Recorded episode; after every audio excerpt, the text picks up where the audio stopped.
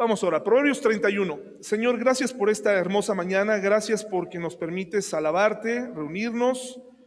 Pongo en tus manos todo lo que se va a decir el día de hoy para que sea de bendición para los hermanos y principalmente glorifique tu nombre. En el nombre de nuestro Salvador Jesucristo. Amén. Bien, nuestros hermanos en Zoom me están escuchando bien. Alguien que pudiera, por favor, eh, del Zoom, eh, abrir su micrófono y decirme si se está escuchando bien. Sí, David. Se escucha bien, hijo. Bien. Muy bien. Muchísimas gracias. Bueno, gracias. Vamos entonces a Proverbios 31. Hoy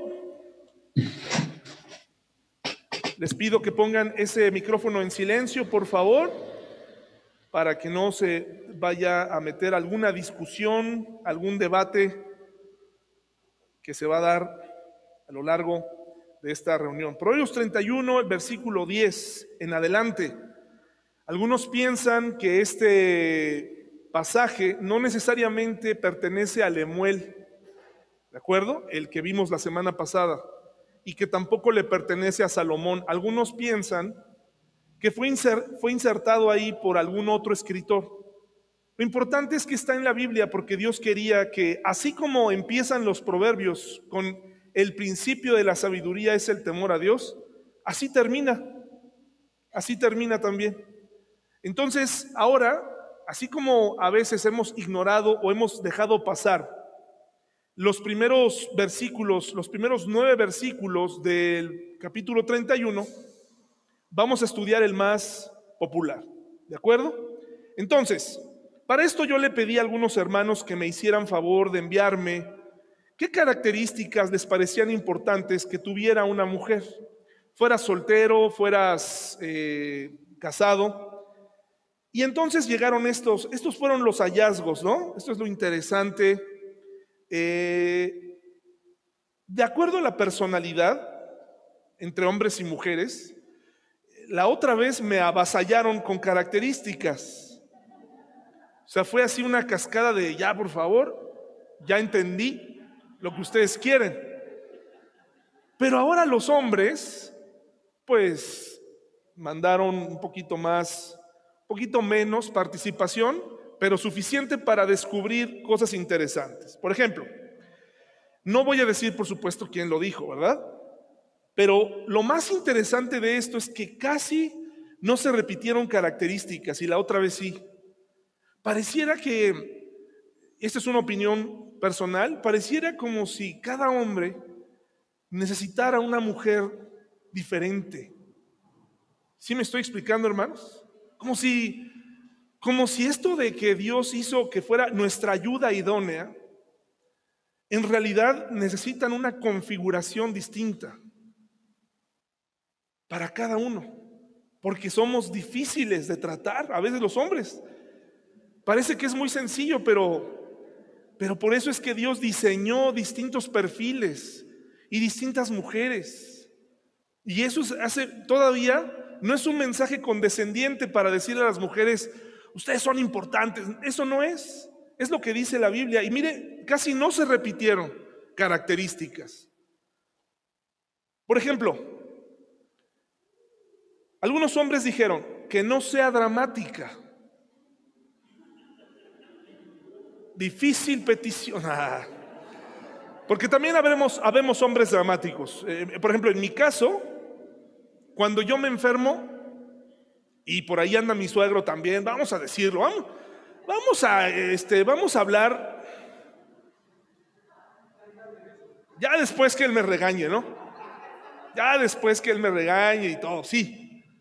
A ver, mi suegro es como yo. Cuando nos enfermamos, queremos paralizar la ciudad.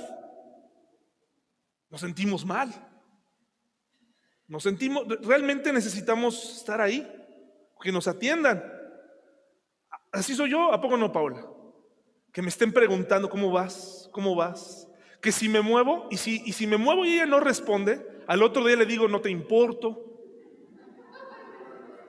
¿Acaso ya no me amas? Bueno, que no sea dramática, dicen algunos. Que ame a Dios, que ame a Dios. estoy hablando de mujeres, que tenga buen humor, que tenga buen humor. ¿Cuántas mujeres tienen buen humor? A ver, levanten la mano. El otro día, poca gente me hace bromas. Lucy me hizo una broma. Me gustan las bromas, Lucy. Me gusta que bromes conmigo. Está bien. No pasa nada. Me hizo una buena broma, ¿eh? Y no la voy a decir porque los hombres, ah, los hombres, no, me hizo una broma muy, muy chistosa. La verdad, sí me, sí me dio risa. Pero sí es importante el buen humor. Porque a veces, eh, ante las cosas que ocurren, pues necesitamos ver las cosas pues con buen humor. Eh, que sea proactiva, que sea segura, que muestre seguridad. Pero estas campañas como la que vimos ahorita, todas estas presiones que ejerce el mundo sobre la mujer en especial, hacen que la mujer camine de forma insegura. Cuando nos han llenado de películas a lo largo de los años donde la mujer tiene que ser perfecta desde que se levanta. Esas películas mienten, ya lo hemos hablado muchas veces. No se puede uno levantar con la esposa y hablarle tan cerca, no se puede. Es imposible. Por muy buena higiene bucal, digestión, no es lo mejor. Tu boca estuvo tal vez abierta porque también las mujeres roncan. ¿verdad? También tienen un problema de, este, pues sí, son humanas. Y eso no es fácil, ¿no? Esta, esta parte, pero las películas desde temprano te quieren ya maquillada, lista, te tienes que ver radiante y tienes que salir con todo, vestida para matar, vestida para el éxito. Y si no lo logras, entonces caerá una presión sobre ti si eres soltera, te empiezas a cuestionar las medidas de tu cuerpo, empiezas a cuestionarte si, si algo anda mal, empiezas a compararte y empiezas a sustituir todo lo que no tienes con compras o con estudios. Comenzamos a hacer ciertas compensaciones por la presión que se ejerce. Por eso es que tenemos que decirle a nuestras pequeñas, a nuestras hijas solteras, estás bien como estás. Tú no eres un objeto. Estás bien como estás. El día que te cases, el día que encuentres un novio, ese novio te tiene que amar tal como eres. Así estás bien. No te dejes engañar. Que sea comprometida, que sea independiente, que sea valiente, que sea sencilla. Aquí me detengo un poco porque He notado a lo largo de mi vida que hay dos cosas que pueden cambiar lo que es una mujer. Una de ellas es el dinero. Una mujer con dinero también transforma al hombre, pero una mujer con dinero es un problema, hermanos. Una mujer que, tiene los recursos y, y el esposo no, es un problema. Es una situación de observarse la sencillez para ver a otras, la sencillez para tratar a los demás. Cuando una mujer se sabe hermosa de acuerdo a los estándares de este mundo, se vuelve de difícil trato y de difícil acceso, mirando a los hombres por encima de su hombro. No todas las mujeres, de acuerdo al estándar de hermosura, son así, pero esta combinación de dinero y hermosura puede ser un problema. No por, no por nada el, el proverbio 31, el capítulo 31 dice que vana es la hermosura de la que muchas mujeres se toman para triunfar o creen que ahí está la clave. ¿Han visto el cambio de muchas actrices a lo largo del tiempo, sobre todo aquellas que crecieron con nosotros en las novelas, por ejemplo? Porque antes no había televisión de paga. Bueno, yo al menos eso es algo nuevo para mí en el sentido de que yo tengo 40 años, pero pues digamos que hace 20 años, 25 años tener cable ya comenzó a ser una situación ya en casi todas las casas. Pero antes todos estábamos acostumbrados a aprenderle en el 5, aprenderle en el 9, aprenderle en el 2, y sí se nos cruzaba por ahí alguna novela. Y ahora, si tú creciste con alguna actriz de esa época, te darás cuenta de la presión que tiene sobre ella. Porque ahora siendo una mujer de 70, de 80 años, tiene que verse, bueno, ahí está el ejemplo, ojalá que nunca escuche esta predicación ella va, pero por ejemplo, Silvia Pinal, ¿no? ¿La han visto cómo ha ido transformándose con el tiempo? Entonces hay un temor por envejecer, en los hombres también, pero sobre todo en las mujeres, hay un temor por envejecer. Dice que los hombres piden que sea amorosa también, bien administrada, es decir, que lo que se le da o lo que ella gana misma también pueda ser buena, bien administrado, ¿verdad? Así como hay hombres codos, hay mujeres que también pueden llegar a eh, ser malas administradoras. Que sea paciente, que sea organizada, que sepa lo que quiere, una petición, es un cliché, ¿no? Que las mujeres a veces no saben lo que quieren o más bien nosotros los hombres a veces no, las entendemos, pero cuando yo entiendo esta parte como alguien que no esté cambiando de opinión continuamente, ¿no? Que no esté, ahora esto, ahora aquello, ahora, eh, no, mejor no, no, mejor sí. ¿De acuerdo, hermanos y hermanas? Que sepa escuchar, que sepa escuchar, que puedas decirle algo sin que comience a llorar, ¿verdad? Porque hay ocasiones en las que es necesario hablar. Y hay temas y hay mujeres que inmediatamente comienzan a llorar. Hay algunas que lloran con razón, pero hay otras que no lloran con razón, ¿verdad? Que puedan escuchar, que no comience a gritar, que no comience a tomar decisiones arrebatadas, que sea una ayuda y no una jefa, ¿verdad? Que no nos quiera peinar, que no nos quieran peinar en la mañana, que no nos quieran vestir, que, también respeten, ¿verdad? Ciertas cosas por las que camina un, un varón, ¿no? Un hombre. Porque hay ocasiones en las que muchas mujeres quieren tratar a su esposo como su hijo y quieren que haga ciertas cosas. Y hay esposos que, que les gusta ese rol, pero le estás, le estás haciendo daño. Porque acuérdate que lo que hablamos la semana pasada es que hombres y mujeres tenemos que tomar nuestro lugar en la sociedad. Ese es el problema que tenemos hoy en día. Los hombres ya no quieren opinar. Los hombres no quieren hablar por el que no tiene voz. Los hombres ya no quieren formar parte de más, no quieren tomar responsabilidades. Ya no quieren. El hombre se esconde la mujer sale adelante y demuestra que puede, pero la enseñanza de hace ocho días fue, el hombre tiene que tomar su lugar en la iglesia, en la sociedad, en su familia. Es que a mí no me gusta hablar, es que a mí me cuesta trabajo hablar, pues vas a tener que aprender el lenguaje de las señas, vas a tener que buscar una forma, porque es importante comunicar cuál es el plan para la familia un plan en conjunto, una idea, una propuesta. Y la mujer también tiene que tomar su lugar en la sociedad, por supuesto, en la familia, en la iglesia. Y hablamos sobre este tema hace ocho días. Que no sea una jefa, ¿verdad? Que no, esté, no sea una auditora. Que no esté tan preocupada eh, Muchas mujeres piden respeto en el trato hacia sus cuerpos, ¿no? que no se les presione. Pero hay mujeres muy crueles que sí presionan al hombre. Y, mm, ya, deberías bajar de peso porque ya estás a punto de, ¿no? Ya deberías. Yo una vez tuve una reunión, Paola y yo fuimos a una reunión con una pareja joven. Eh, esta pareja, esta, la chica se expresó de su esposo en cuanto a su rendimiento íntimo de una manera muy despectiva, humillándolo delante de, nosotros.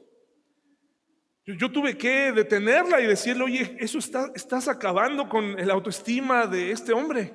Es tu esposo, no, no es alguien que venía pasando, es, tu esposo.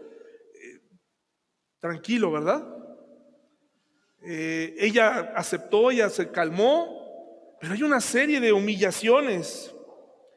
Que sea apoyadora, alguien dice que sea relajada, que sea relajada, que ante las circunstancias también tenga un punto de vista tranquilo. A lo largo de Proverbios 31 vimos que la mujer es descrita, algún tipo de mujer, no todas, Proverbios está advirtiéndole a Salomón sobre un tipo de mujer, una mujer que es sensual, una mujer que es adúltera y no le importa, una mujer que es seductora, una mujer necia, una mujer molesta, una mujer extraña, una mujer rencillosa, es la característica que, aparece mucho en Proverbios, rencillosa, Proverbios 11:22, hermanos y hermanas, ¿quién lo busca y quién me lo lee? Si Kevin me puede ayudar a pasarles ese micrófono para que se deponga de pie una mujer, la que levante la mano primero. Ahí está eh, Elena, por favor, mi hermano. Si puedes, ahorita te llega el micrófono para que los hermanos del Zoom te puedan escuchar. Proverbios 11:22 y alguien del Zoom, una mujer del Zoom, que pueda buscar Proverbios 21:9. ¿Qué dice Proverbios 11:22? Adelante, por favor. 11:22. Por favor, Elena. Proverbios 11:22. Como zarcillo de oro en el hocico de un cerdo, es la mujer hermosa y apartada de razón. Apartada de razón. Una mujer rencillosa, hermanos. Proverbios 21.9, alguien del Zoom, por favor, que me lo lea. Ah, es mejor vivir solo en un rincón de la azotea que en una casa preciosa con una esposa que busca pleitos. Rencillosa. La palabra eh, árabe que, con la que se puede traducir esto de que es mejor vivir en un lugar sin techo es el sakisami el sakisami, para los mexicanos, un cuchitril. Sería mejor vivir en un cuchitril, en un lugar sin techo, que vivir con una mujer que está buscando pleito, con una mujer eh, rencillosa, con una mujer que todo le molesta. Eso es lo que es vivir en el terrado. Ahora, Proverbios 31.1 dice, palabras de muel, eh, perdón, eh, 31.10 dice, esposa diligente ¿quién la hallará? Y estoy leyendo en la versión Peshita, usted tiene la traducción viviente o tal vez usted tiene eh, la Reina Valera, pero dice aquí, esposa diligente, ¿quién la hallará? Nuevamente, así como también se hace una búsqueda por el hombre y la mujer de verdad, por el hombre de verdad, aquí también se nos pregunta, ¿quién hallará a una mujer así? con las características que vienen a continuación. ¿Quién hallará una esposa así? Una mujer que tenga estas características. Y mejor aún, ¿quién la está buscando? ¿Qué hombre está buscando una mujer así? Porque Proverbios nos enseña que es fácil acceder a otro tipo de mujer. Aquella mujer que está buscando otra cosa, aquella mujer que le preocupa más la sensualidad, la seducción, que le preocupa más su cuerpo, que le preocupa más eh, otras, otra serie de cosas, que está fijándose en qué recursos puede tener el varón de su vida o cómo se ve ese varón antes de buscar carácter en el hombre. Entonces también la pregunta es, ¿quién hallará? Pero a los hombres que están aquí solteros, ¿qué tipo de mujer están buscando? ¿Qué tipo de hombres están buscando las mujeres? ¿Y en dónde los están buscando, verdad? Muchas mujeres hoy en día tienen este problema y dicen, bueno, es que yo no he encontrado a mi pareja, yo no he encontrado a esa persona que me complemente. Y han pasado por tres, cuatro, cinco relaciones y no encuentran a esa pareja. Y el problema es que lo están buscando en el lugar incorrecto o no están buscando las características necesarias. Hombres y mujeres cada día estamos menos preparados para comprometernos con alguien, por eso las relaciones personales, las relaciones de matrimonio no funcionan. Porque entramos pensando en qué es lo que esa persona me va a dar a mí. Me va a dar prestigio cuando me vean con él porque está más alto que yo, porque es muy guapo, porque tiene mucho dinero. Eso no va a durar. Estamos porque es muy intrépido, porque hace las mejores bromas. ¿Qué tipo de carácter estamos buscando en, las, en los hombres y en las mujeres? ¿Qué buscamos? Muchas mujeres con hijos hoy en día han llegado a la conclusión, muy triste, si le hubiera hecho caso a mi papá. Porque el papá les advirtió varias veces. Probablemente tu papá se opuso a esa relación y tú decías, este es, porque tiene su negocio tal, porque es muy visionario. Él no manifestaba realmente quién iba a ser. Y probablemente tú como mujer tenías ciertas temores en ti misma, no tenías mucha dirección y terminaste decidiendo mal, pues yo te invito a que no decidas mal nuevamente si eres soltera. Si eres casada, hay forma de resolver esto. Pero hoy estás a tiempo de ver y de buscar las características adecuadas en aquella persona que estará dispuesto o dispuesta a vivir contigo el resto de tu vida. Muchos hombres dicen, yo prefiero estar solo, mejor solo que mal acompañado. Y en el fondo es porque ellos saben que hay cosas en ellos que no están dispuestos a cambiar. Su afición al fútbol, la visita tan continua a su mamá. Hay hombres que no pueden dejar de visitar a su mamá, hermanos. El cordón umbilical sigue estirándose kilómetros de distancia. Hermano casado, varón, ya te casaste, ya. Ahora eres parte de otra familia. Tienes que buscar esa independencia. Mujer casada es hermoso tener a tu mamá viva, a tu papá vivo, pero también tienes que aprender que para que eso funcione necesita el ingrediente principal y eso se llama intimidad. Una intimidad que no tiene nada, nada más que ver con el sexo, tiene que ver con estar con tu esposa en casa, batallando. ¿Sabes lo que es que te corten el agua, la luz?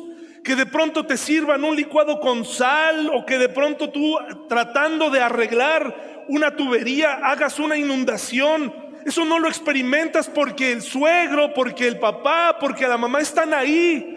Y los suegros entran, pero dañan a la pareja a la larga. Hay menosprecio. En el fondo la hija siempre piensa, mi papá sí podría hacerlo. Mi papá podría arreglar eso que tú no puedes. Tú no sabes ni cambiar un foco. Ah, sí, pues tú cocinas horrible, cocinas asqueroso. Prefiero el arroz de mi mamá. A ti no te queda parece piedras tu, arroz, se te quema, está aguado, y empezamos a herirnos. ¿Dónde estamos buscando y quiénes forman parte de nuestra familia? No hay nada mejor que darse cuenta para alguien que tal vez no estaba preparado para el matrimonio que vivir por mi propia cuenta lo que era batallar, hermanos. Nunca voy a olvidar esas noches que le hice pasar a Paola cuando intentando arreglar esa pequeña gotera que se resolvía con una cubeta, intenté desarmar la medianoche. De pronto recibí el espíritu de los mastache porque los hombres mastache saben hacer muchas cosas. Y yo pensé que por juntarme con ellos ya lo había heredado. Entonces dije, perfecto, ya, Aquí tengo a mi cuñado, el espíritu de mi cuñado aquí está encima de mí. Y ahí voy con mi llave que no era, ahí voy con el desarmador que no era y provoqué una cascada en las escaleras, hermanos. También se vale pedir ayuda, ¿verdad? Pero todas esas experiencias nos hacen crecer. Entonces dice aquí, ¿quién hallará una esposa diligente? ¿Quién hallará un hombre de verdad? ¿Quién? ¿Tú te estás preparando? Tú dirás, es que yo tengo muchos estudios. Hoy hay un énfasis desmedido en, los estudios, en los eh, grados académicos. Y está bien, ya lo hablamos el otro día, está bien que estudies, está bien que tengas grados, está bien. Pero como dijo el presidente esta semana, algo muy interesante, los títulos académicos no son títulos de nobleza. Y hay personas que entre más títulos tienen, se sienten como gente noble y quieren ser tratados así. Incluso se da en el mundo de los pastores. Para mí el mundo de los pastores es muy interesante porque cuando llegan a predicar, para mí ya era impresionante lo que algunos de ellos predican. Pero algunos de ellos necesitan agregarle a eso cierta validez, como si ignoraran que la validez proviene de Dios y no de su instituto bíblico o no de lo que tengan. Y de pronto dicen, yo tengo un título en divinidades. Wow, ¿dónde se obtiene eso? ¿Quién lo envía? ¿Quién lo expide? Yo tengo un título en teología aplicada o en... ¡Wow! ¿No? ¡Qué, increíble! Y hay gente, hermanos, que ha escrito libros de apologética, libros de conocimiento bíblico, pero sus hogares están, ¿cómo creen que están? Destruidos porque el hombre le dedicó toda su vida. Así que es un problema. Tampoco el resultado de un buen matrimonio se dará con los grados académicos. El empoderamiento femenino del que vivimos hoy parece ser que nos está diciendo o está dándole la idea a las mujeres el día de hoy que empoderarse hoy en día es yo también sé gritar, yo también sé encarar, yo también te puedo encarar. Con el crecimiento de las artes marciales mixtas femeninas, parece ser que el mundo quiere en los medios pintarnos la idea de una mujer guerrera que también sabe escupir, que también sabe ser cruel, que también sabe pelear, que también puede destruir. Yo también sé destruir, yo también sé manejar a alta velocidad, yo también sé ser promiscua. Yo también, porque este cuerpo es mío y puedo meterme con quien yo quiera porque es mi cuerpo, es la liberación femenina. Pero que no todas esas cosas son justamente los errores que ha cometido el hombre. ¿Por qué rayos quisiera una mujer repetir lo mismo, hermanos? ¿Por qué quieren hacerse así? ¿Por qué una mujer estaría buscando empoderarse de esa manera? Salir a destruir, gritar, amenazar de muerte, eh, liberar su cuerpo. Algunas de ellas dicen, mi cuerpo es así, yo me libero y, me desprendo de, toda ropa para mostrarles que soy libre. Claro, lo entendemos. Es tu cuerpo. Está bien que una mujer desea amamantar a su hijo, lo quiere hacer en público, adelante, está bien. Hay ese cántico que dice es que la mujer este, no es la culpa de la mujer y cómo se viste. Está bien, por supuesto que no. Solamente te reto a que observes el, nivel de suciedad que tenemos los hombres, que incluso teniendo a una mujer haciendo esta labor tan hermosa, despertarán ideas en un hombre caído, hermanos y hermanas. Esa es la razón por la que tendrán que cuidarse. No tiene nada que ver con decir una cosa o la otra o decir que, hay que oprimirla. Es porque la mente de los hombres por muy caballerosos, por muy bien vestidos que nos veamos o no nos veamos, tenemos un grado de suciedad sexual que ha atacado a los hombres durante años. Nunca lo haría aquí delante de ustedes, jamás haría algo así ni, ni, haría un censo. Pero si los hombres nos levantáramos y, reveláramos lo que está en nuestra cabeza respecto al sexo opuesto, o respecto a alguna hermana de la iglesia, les aseguro que muchas hermanas de aquí dirían, yo no regreso a la iglesia. Pero si somos cristianos, sí, pero hay una lucha continua contra la lujuria. Yo no veo ahora por qué la mujer tiene que despertar a eso. Si la mujer era nuestra esperanza en la sociedad. Gracias a las mujeres muchos hogares se mantuvieron unidos. Al final, hombres y mujeres caemos en este juego de guerra de géneros.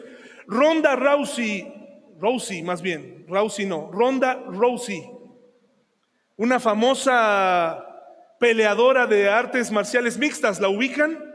Tal vez algunas mujeres no, pero es una, era una peleadora muy buena hasta que otra mujer la puso en su lugar y le, puso una, golpiza. Pero un día cuando era famosa, alguien le preguntó, Ronda, una mujer, le hizo la pregunta que, de esas preguntas que hoy en día se hacen para hacer quedar mal a la gente y para decirle, mira, él es antifeminista, está en contra de la mujer, mira, ni las mujeres se apoyan.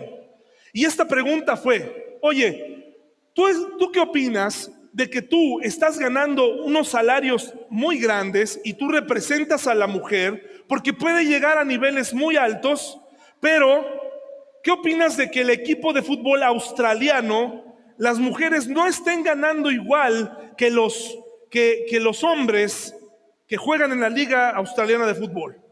Ella, sin ser cristiana ni mucho menos, al contrario, creo que es muy brusca, le contesta a la mujer que estaba tratando de buscar una respuesta de esta mujer, una respuesta empoderada, y le dijo, esto, eso se resuelve de manera muy fácil. A mí me tienen aquí no porque soy mujer, sino porque soy una mujer que vende y que hace que los hombres y, y la industria gane mucho dinero. La respuesta sería aquí, ¿cuánto dinero está metiendo el equipo de fútbol australiano para que se le pague igual que a los hombres? Al final, todo tiene que ver con dinero. Todo tiene que ver con dinero. Le preguntaron a Rafa Nadal hace algunos años, le preguntaron, oye, ¿qué opinas? ¿Qué opinas, Rafa, de la disparidad en las mujeres y en los sueldos? en el fútbol, en el tenis. Y él le contestó de una manera muy inteligente, no la entiendo. Y tampoco entiendo por qué un hombre gana menos en el modelaje. Es una batalla que nadie puede, parece ser que nadie puede ganar. ¿Saben ustedes, hermanos? Ahora, hay realidades muy tristes. ¿Hay menosprecio hacia la mujer en la sociedad? Hermanos y hermanas, ¿hay menosprecio? Sí lo hay. ¿Hay desigualdad? Sí la hay.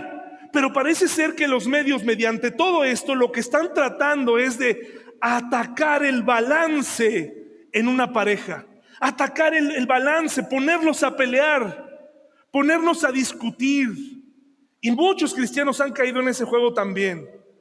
Me alegro que en esta iglesia las mujeres puedan pasar aquí y hacer lecturas, porque no hay de primera y segunda clase. Me alegra que lo podamos hacer que cada quien podamos entender cuál es nuestro rol dentro de la iglesia y que nadie, ninguna mujer se quede lejos.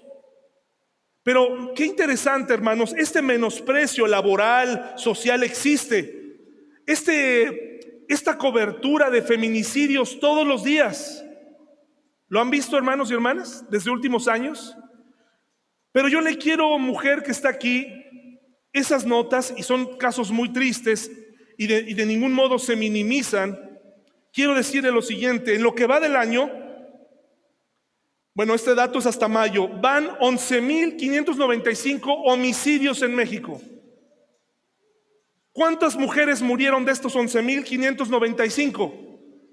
¿Quién da más? De un número. ¿11.000 de mujeres? ¿Quién da más? ¿Quién da menos? Cinco mil. Cinco mil. Ok.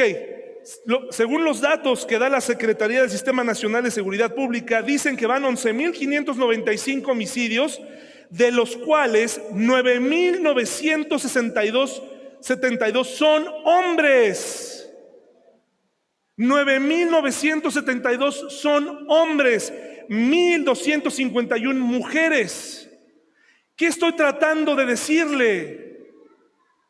Que dentro de este panorama que nos presentan, están tratando de hacernos creer que entonces es, normal que los hombres se mueran.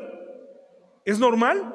Y que cuando una mujer se muere, entonces ¿qué? Ahora, no estoy diciendo que las mujeres están buscando esta lucha, pero los medios son así. Los medios son así, nos hacen creer que el hombre, que todos los hombres buscamos matarlas, que la mujer tiene que empoderarse, tiene que liberarse y con esto romper lo que Proverbios 31 nos habla de lo que representa y debe ser una mujer. Cuando una mujer muere es triste, cuando un hombre muere es triste, cuando un niño muere es triste, cuando una niña muere es triste. Pero ahora los datos y las marchas parecen indicar una sola cosa. Y aunque en, el frente nos hablan de una igualdad o, nos dicen, no, es que queremos que se esclarezcan, tendríamos los hombres que salir a marchar por estos nueve mil. Ya nos acostumbramos. Vivimos en una sociedad caída. Proverbios 31, del 10 en adelante, es un poema, es un tributo a la ayuda idónea, es un tributo a la mujer, una oda a la mayor contribuidora de la creación de un hogar. Un hogar. Muchas sociedades en el mundo están destruidas porque las mujeres están luchando afuera.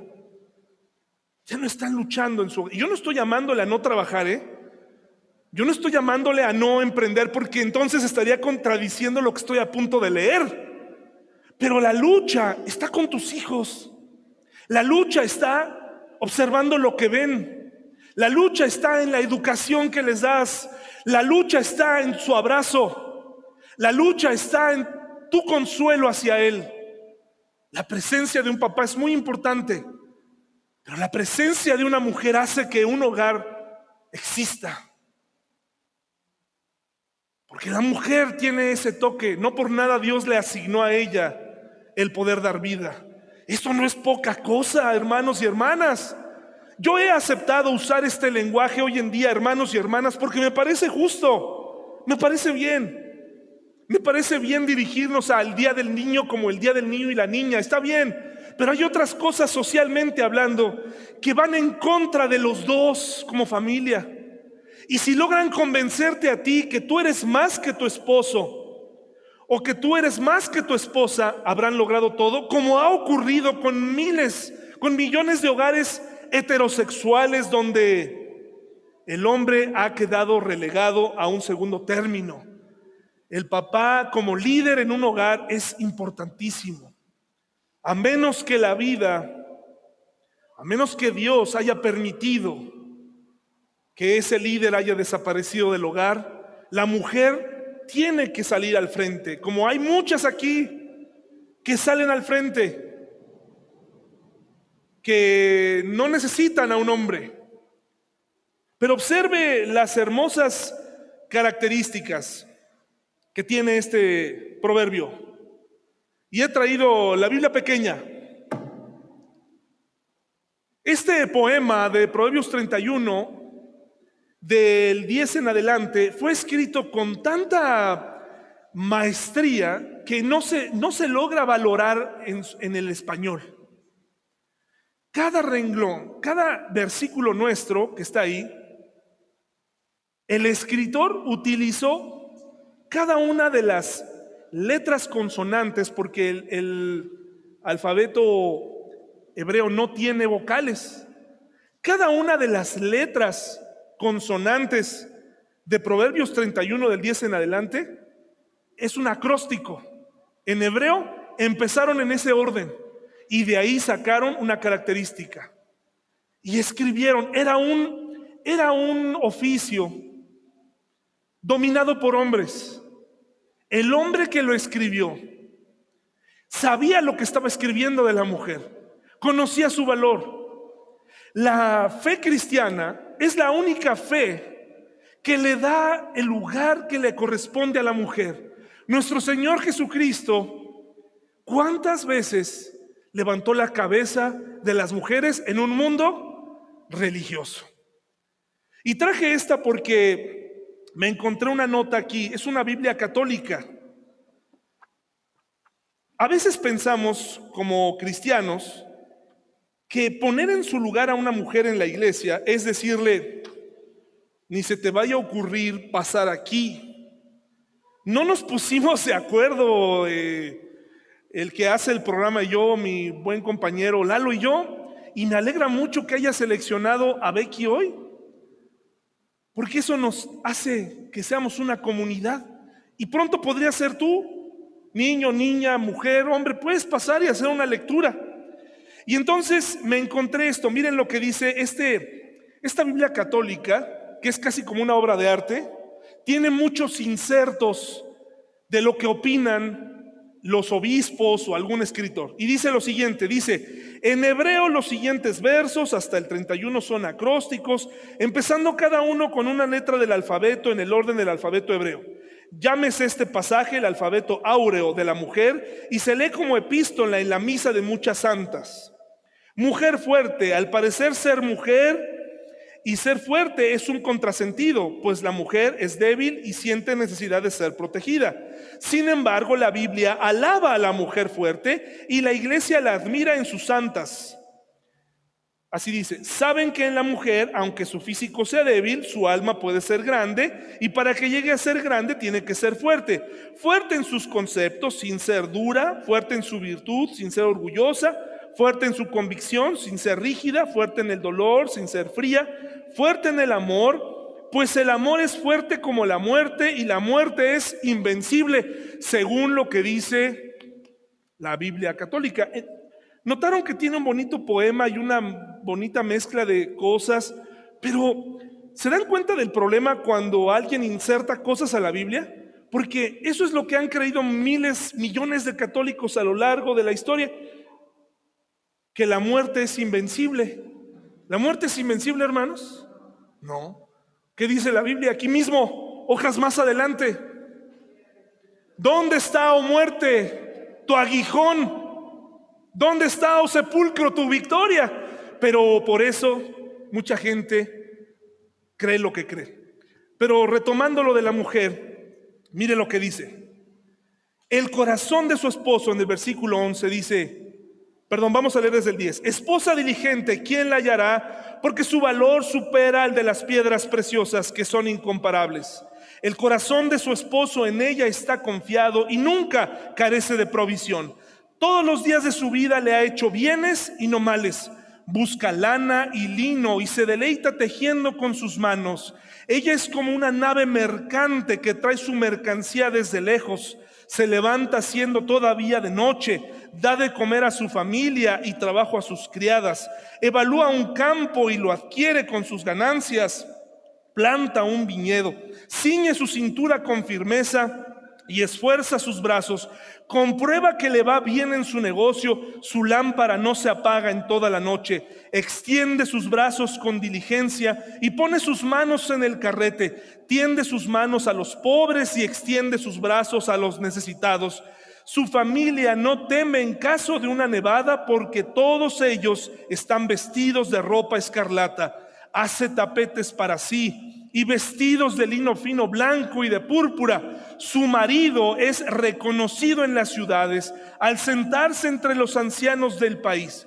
Confecciona ropa de lino y la vende. Suple de cinturones a los mercaderes. Fuerza y honra son su vestidura y ve con optimismo el porvenir.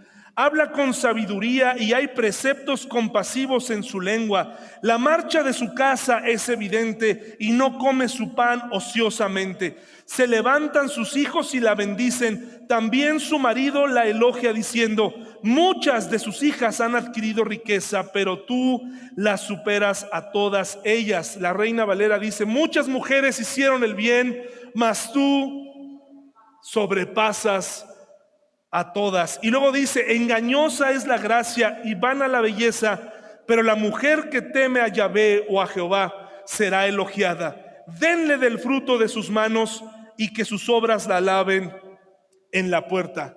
Hermanos, ¿esto le parece a usted, hermanos y hermanas, una mujer no empoderada? ¿Le parece que esto es una mujer débil? ¿Le parece que esta descripción está hablando de una mujer sumisa que tome la escoba y que barre, que se ponga a barrer porque no saben hacer otra cosa, según lo que algunos critican de la Biblia, que según eh, la Biblia es así, machista. Aquí nos está dando un panorama de una mujer que no puede opinar en casa. ¿Eso es lo que nos está diciendo, mujeres? ¿O estoy leyendo mal? Nos está dando el ideal lo que debe ser una mujer y que puede llegar a ser. ¿Cómo, ¿A qué se refiere entonces una mujer con poder en la Biblia? Aquí esa es la parte más importante y quiero que tú la recuerdes. ¿Qué es lo más importante que tiene que recordar una mujer cuando se siente que el mundo la tiene que empoderar? Que todo tiene que ir a lo económico, que tiene que parecerse al hombre en ciertas cosas. Es ridículo tratar de igualar en asuntos físicos, porque fuimos creados distintos. He visto parejas discutir por este tema. Nunca olvidaré una Navidad en el 2019 en un lugar, en un retiro con unos amigos, una pareja de novios empoderados con esta nueva filosofía de, de no dejar que la mujer se sienta en ningún momento menos. Le dijeron, por favor, toma la pelota, hay un juego ahí, hay una boca de un payaso, tienes que arrojar la pelota por ahí. ¿De acuerdo? Un juego que parece que hombres y mujeres podemos jugar. Pero resulta que el hombre fue creado, la mayoría de los hombres, con un hombro que puede lanzar más fuerte. Cuando nosotros nos atrevíamos a decirle a la chica que detenía bastante el juego, le decíamos, oye, vas a tener que acercarte un poquito. Si te quieres divertir, te tienes que acercar. No, no, no, no.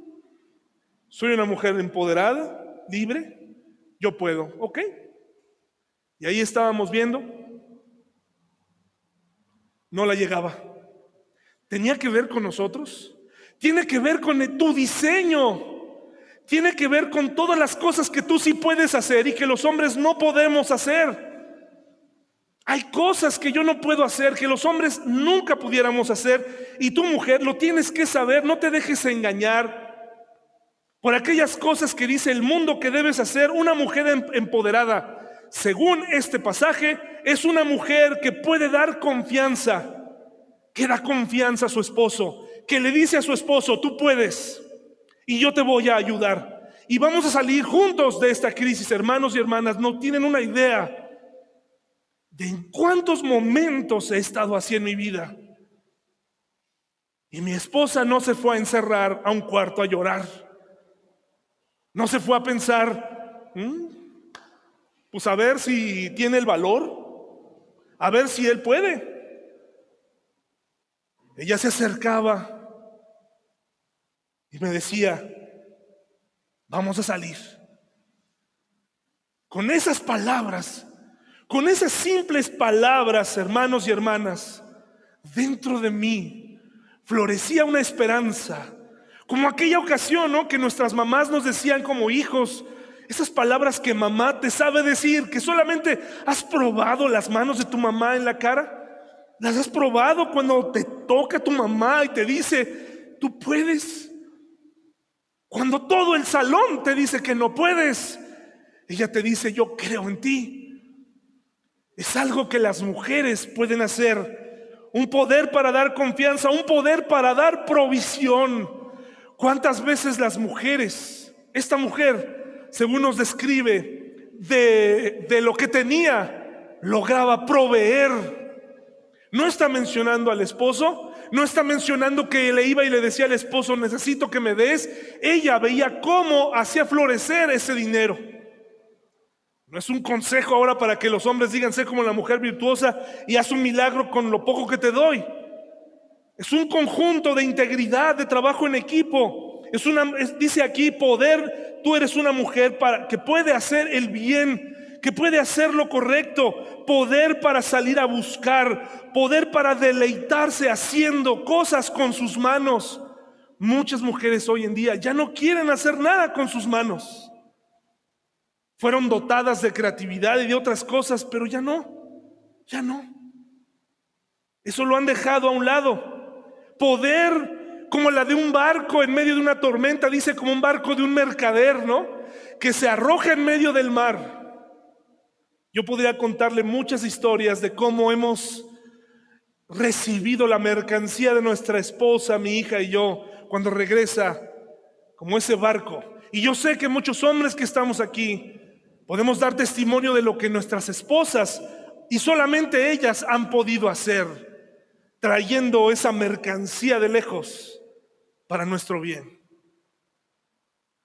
Desafortunadamente la mujer ha sido menospreciada, sí, hemos, la hemos relegado, la hemos maltratado, la hemos, la hemos encasillado en ciertas cosas, pero según este pasaje es una mujer que prácticamente puede hacer de todo.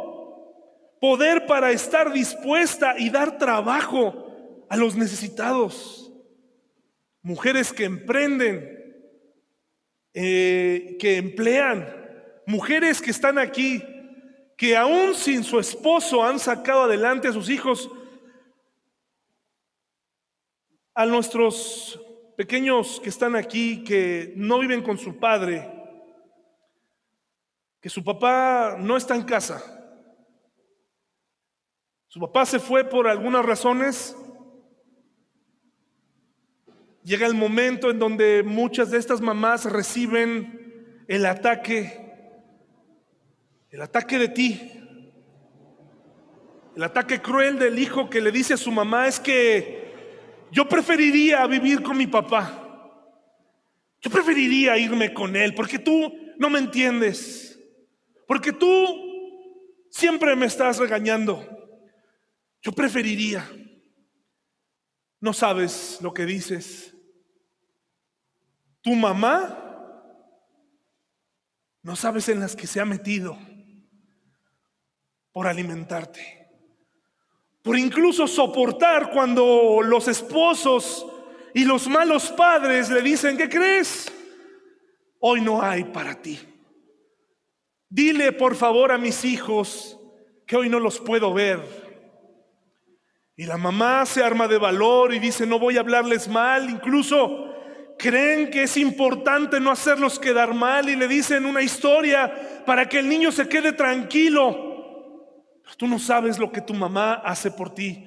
Tú no sabes lo que una mujer tiene que soportar. Hay mujeres que después de muchos años de casadas, se les hace una pregunta, oye, ¿eres feliz? Y su respuesta es tristísima. Me quedé por ti, le dicen a sus hijos. Si hubiera podido, me hubiera ido hace años. Vivir con tu papá era un infierno. Me quedé por ti. ¿Quieres más poder? ¿Quieres una mujer más empoderada que eso? Una, mujer que tiene el valor para quedarse por ti. Muchas mujeres a cierta edad se dan cuenta que su vida amorosa fue un fracaso, que su esposo no pudo traer esa mercancía como ella sí lo traía. Y entonces los hijos nos ponemos en esta posición de atacarla, Piénsalo dos veces. Esta mujer empoderada tiene el poder para evaluar, para evaluar. Y nosotros que pensamos que en México, ¿no? Que la mujer no tiene opinión, la mujer sabe de lo que habla. La mujer puede evaluar. La mujer puede darnos su punto de vista y a veces no nos gusta. ¿Cuántas veces mi esposa me ha dicho algo, no? Cuando yo creo que estoy haciéndolo bien, ella me dice, oye, eso no, y me dan ganas de decirle, ay, ¿por qué? ¿Por qué no puedo castigarla, no? Porque en el fondo queremos tener el control. Una mujer puede evaluar, una mujer puede ser firme, una mujer puede estar lista, según este versículo, para las circunstancias que le vengan. Ah, pero cuando los hombres nos quedamos sin trabajo, muchos de nosotros decimos, ¿y ahora qué hacemos? y esperamos órdenes de esa mujer que le surgen ideas, porque no, no creo que te parezca extraño lo que hacen las mujeres cuando hay crisis. Mujeres como esta se ponen a hacer gelatinas, se ponen a vender, se ponen a sacar lo que tienen que hacer para alimentar a la familia. Tienen que hacer lo que sea necesario, pero el hombre nos ponemos a llenar y a buscar el trabajo perfecto, queremos ganar mucho andamos ahí de, alardeando de lo que conocemos y no podemos hacer. Pero la mujer, la mujer que está describiendo aquí se humilla y dice, no, necesitamos trabajar. Cuando el hombre tendría que aceptar el trabajo que fuera para sacar adelante a su familia. Pero cómo nos duele a los hombres, pero a la mujer no. A esta mujer no. A lo mejor hay muchas mujeres hoy en día que están aquí que están escuchando, que están afuera, a lo mejor dirán, hombre, por eso estudié, ¿verdad? Pero aquí nos dice que hay mujeres que sacan fuerzas cuando ya no tienen ninguna, poder para ser diligentes, poder para dar, poder para quitar el temor cuando tu mamá, tu esposa te dice, te recuerda las palabras de Dios, te recuerda, te da un abrazo y te dice, adelante, Sigue adelante. No tiene precio lo que tú puedes hacer. Cuando retiramos a las mujeres del hogar, cuando las mandamos a la empresa, según con los términos, no porque esté mal, con los términos de este mundo, muchas de esas cosas desaparecen. ¿Quién les dice ahora a los hijos que pueden lograrlo? ¿Quién? ¿Quién pone el ejemplo cuando los hombres fallamos? Las mujeres están demasiado ocupadas. Pero esta mujer de Proverbios 31 tiene tiempo para eso y más. Porque ni el esposo ni los hijos batallan. Y ella, discúlpenme, no está quejándose todo el tiempo. Hay mujeres hoy en día que se quejan de todo. Es que no tengo la nueva bolsa, es que no tengo esto, me falta aquello, es que lo que me falta a mí es una pareja, te voy a decir un secreto a voces. Creo que no lo has comprendido. No necesitas una pareja para ser feliz. Si no estás casada, deja, deja de buscar. Deja de buscar. Que no te engañen.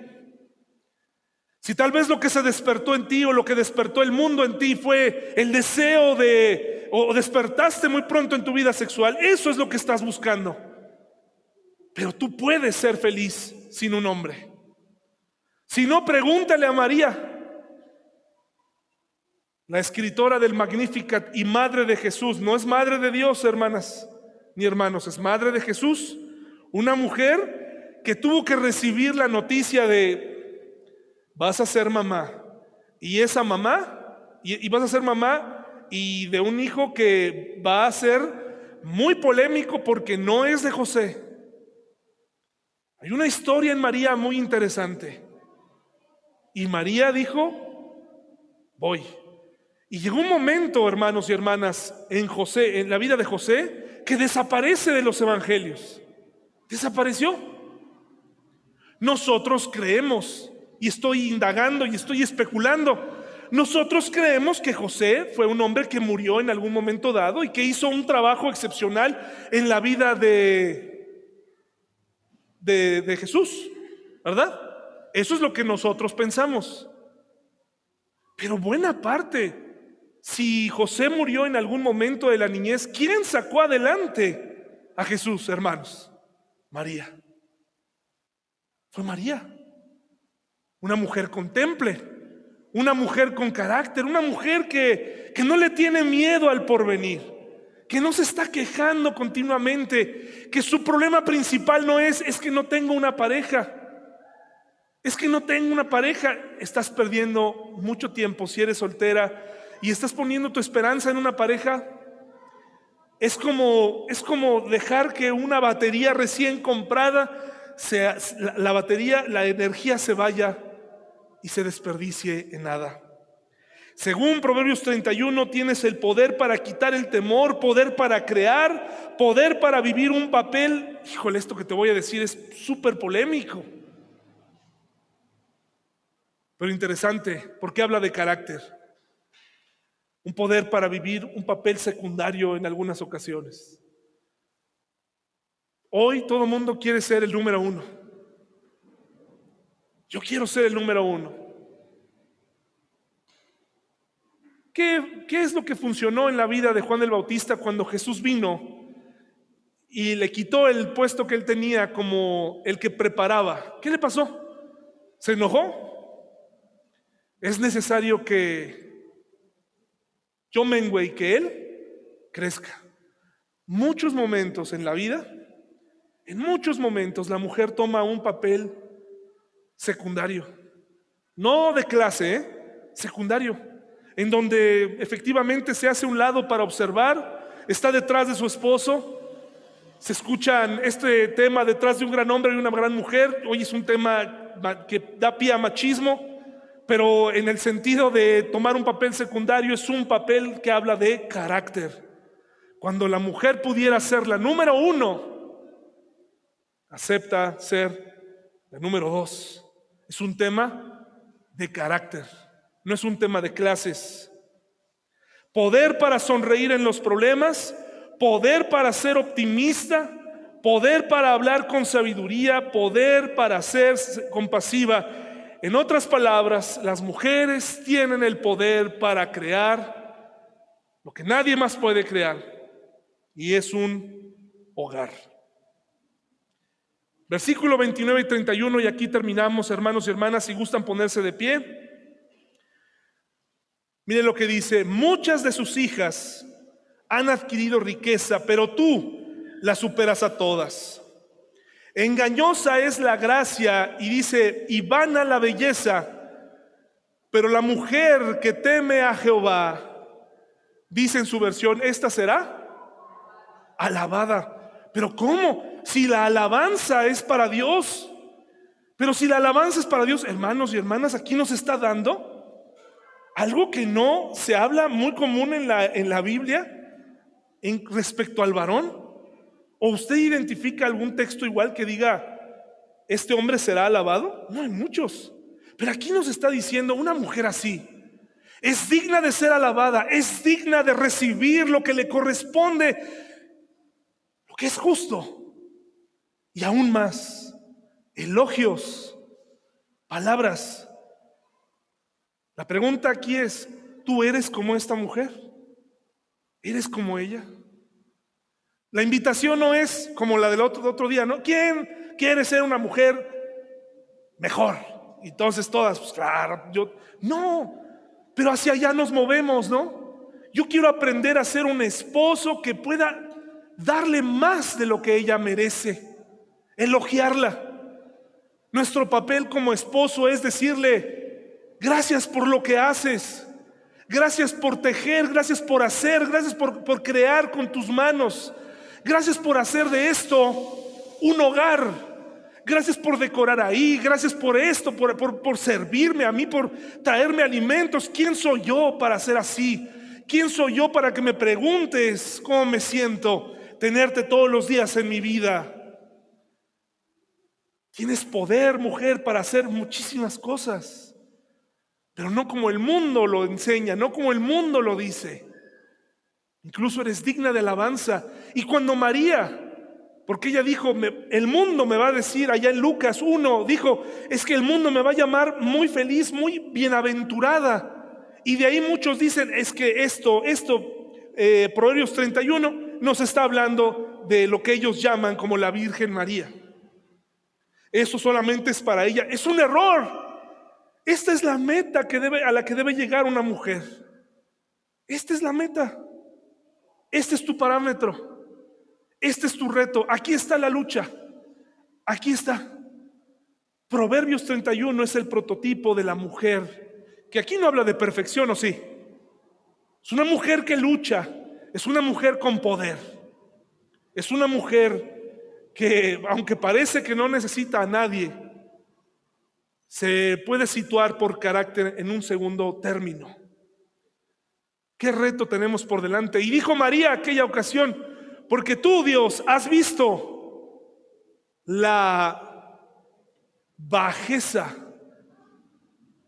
la humillación de tu sierva. María reconoce en sí misma que era una mujer común y corriente que necesitaba ser salvada.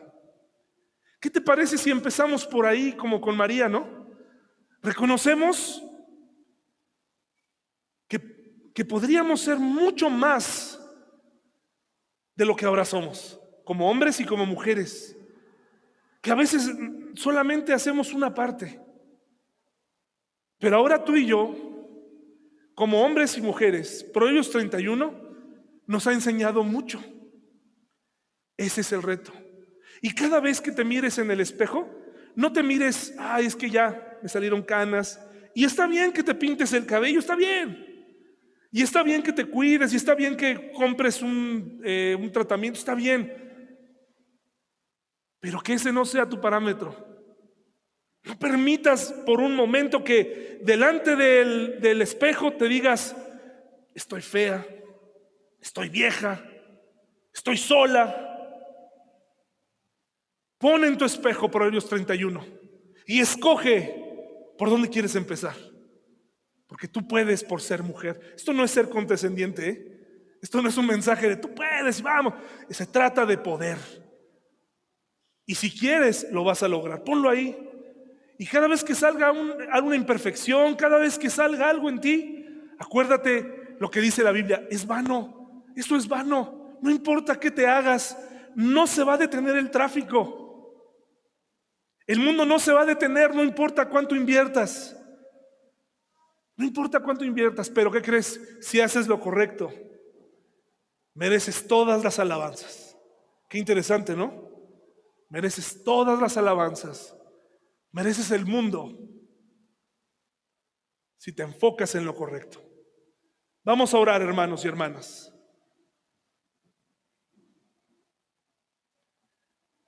Señor, te doy muchas gracias por el libro de Proverbios que nos permites terminar el día de hoy. Te pido que las mujeres que están aquí este, en esta mañana recuerden todo el poder que tú les, todo, todo el equipamiento que ellas tienen, que va más allá de su físico, Señor. Todo eso que está ahí, independientemente de sus dones, de su carácter, hay tanto que una mujer puede cambiar en la sociedad, tanto que puede cambiar en la iglesia, su presencia, Señor. Son como estas flores que embellecen este lugar. Son esa caricia, Señor, que nos permite seguir adelante con ese abrazo de mamá, ese abrazo de abuela, ese abrazo de esposa. Esas palabras exactas que solamente ellas nos pueden dar en momentos de crisis que provienen de ti, Señor. Hemos dicho que el amor de una mamá es muy similar al, de, tu amor. Yo sé que tu amor es infinitamente mayor, pero hoy queremos agradecer por ese amor que recibimos de ellas. Ayúdanos a los hombres a valorar lo que hemos recibido, lo que tenemos. Dice tu palabra que si hallamos esposa hemos hallado el bien. Pero también dice que si estamos solteros también está bien. Es una buena condición también. Ayúdanos a darnos cuenta en en dónde estamos parados y quién nos acompaña. Ponemos en tus manos nuestras inseguridades, nuestros temores, nuestra forma de educar que pase por, por tu criterio, Señor, que pase por ti, para que eduquemos niñas que no crezcan siendo admiradoras del espejo o de cosas banales, sino que confíen en ti, Señor. Te pido por todas las mujeres que están aquí y por todos los hombres en el nombre de Jesús. Amén. Gracias hermanos y hermanas por su atención. Les invito a tomar su lugar.